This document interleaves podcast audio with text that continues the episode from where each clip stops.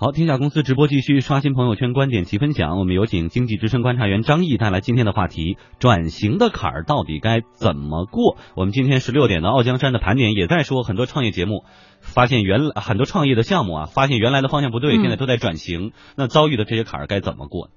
好，今天的朋友圈啊，和大家分享复兴集团 CEO 梁信军的观点，就是转型期的坎儿怎么过？每一个国家其实都有四个负债率，第一个负债率就是政府部门的负债率。非金融企业部门的负债率，还有就是家庭的负债率和金融机构的负债率。如果我们看前面三个呃负债率的话，我们会得出两个基本的结论。第一个结论就是主要的发达国家还是由家庭消费来驱动增长的这样一种模式，所以家庭的杠杆率和负债率相对是比较高的啊。比如像发达国家，它的家庭的杠杆率和负债率的平均水平大概保持在百分之七十五。左右甚至更高，但是发展中国家这个比例大概是百分之三十五，我们国家是百分之三十八。第二个结结论就是，中国企业的杠杆率的增长的潜力是不够的。企业的杠杆率，发达国家平均大概是百分之七十左右，但是发展中国家和新兴市场大概是百分之五十左右，我们国家是最高的，达到了百分之一百二十五，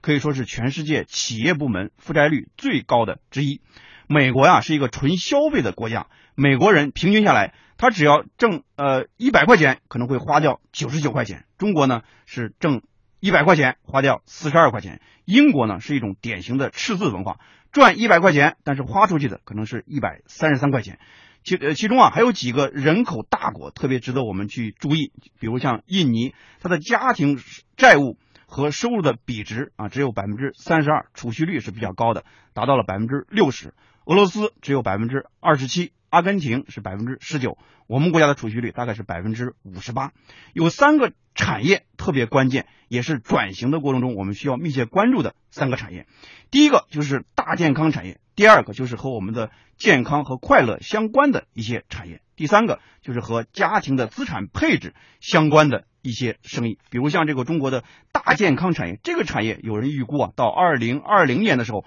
可能会达到八万亿的这样一种体量和规模。八万亿是什么概念呢？就是和我们的房地产这个行业的整体的体量是相差不多的。大健康的产业也会培育出更多的世界级的企业。由我们来看啊，就中国的家庭在进行资产配置的时候，会把百分之二十六的资产配置在金融产品，百分之六十一分配在房地产。这个方面，所以随着我们国家更多的中产家庭的兴起，来做这样一种资产配置管理的行业，应该说非常有前景，也非常有前途。那么我们国家家庭的这种资产配置，其实主要是两个痛点。第一个痛点就是海外资产的配置的比例不高，第二个痛点就是要增加。金融资产的配置的比例，因为在发达的经济体，家庭资产的配置比例里面，百分之五十、百分之六十是金融，百分之二三十才是房地产。应该说，这两个方向也是未来转型非常需要关注的两个大有前途的方向。嗯，好，谢谢张毅带来的分享。